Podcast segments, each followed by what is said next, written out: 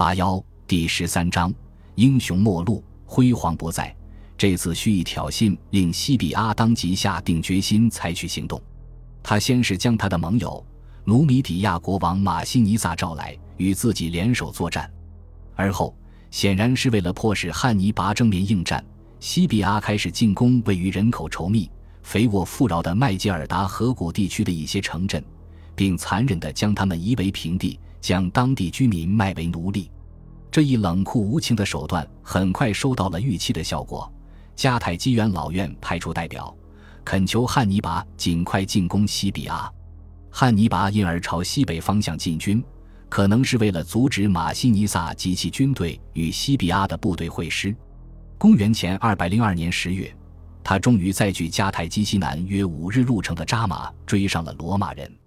令人惊讶的是。西比阿为了炫耀己方士兵的高昂士气，不惜冒险邀请被俘的迦太基侦察兵来查看罗马人的阵地。他们可以在军营周围随意走动，并将所见所闻报告给他们的将军。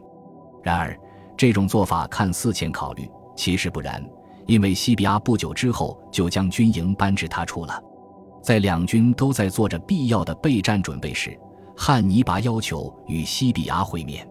丰富的经验或许已经告诉迦太基将军，要在战场上击败西比阿是不太现实的。他试图协商签订一份条件更为宽松的协议，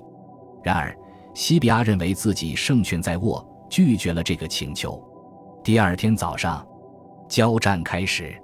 尽管汉尼拔的军队在数量上更具优势，他拥有约五万人，而西比阿只有二点九万人。但马西尼萨提供的六千名训练有素的努米底亚骑兵成了罗马人的一项重要优势。由于骑兵很少，步兵们也都未经战阵，因此我们可以从汉尼拔的战略部署中看出，他的选择相当之少。与在意大利时的情形不同，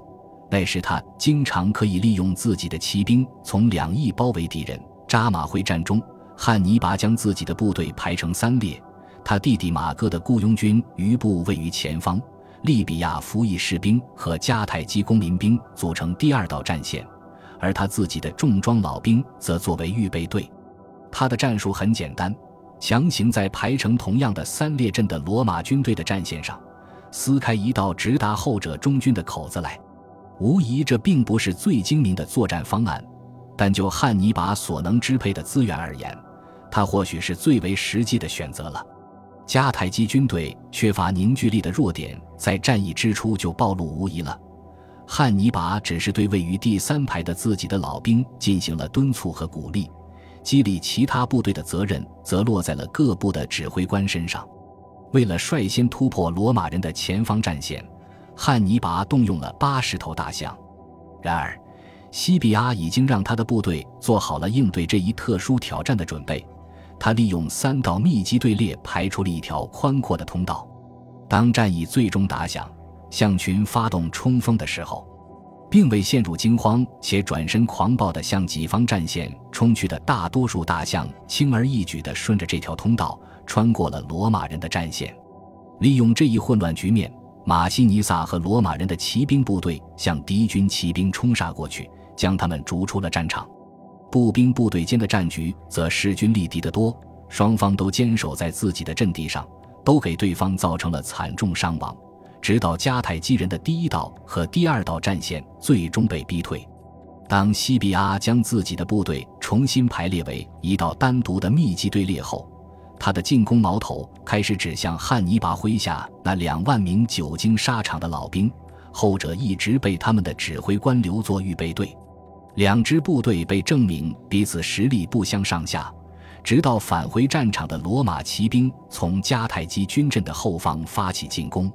此战过后，汉尼拔手下的许多著名战士战死，被俘者的数量与之相当。这一战，无论是对汉尼拔本人，他成功的逃离了战场，还是对迦太基而言，都是致命的一击。扎马会战成功为罗马与迦太基之间的第二次大战画上了一个句号。